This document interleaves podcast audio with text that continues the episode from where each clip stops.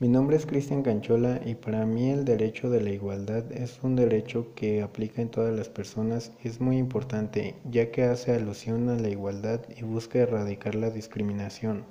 Por otra parte, en México, la igualdad entre mujeres y hombres está reconocida como un derecho humano, norma jurídica que en nuestro país encuentra su fundamento legal desde 1974 en la Constitución Política de los Estados Unidos Mexicanos en el artículo 4,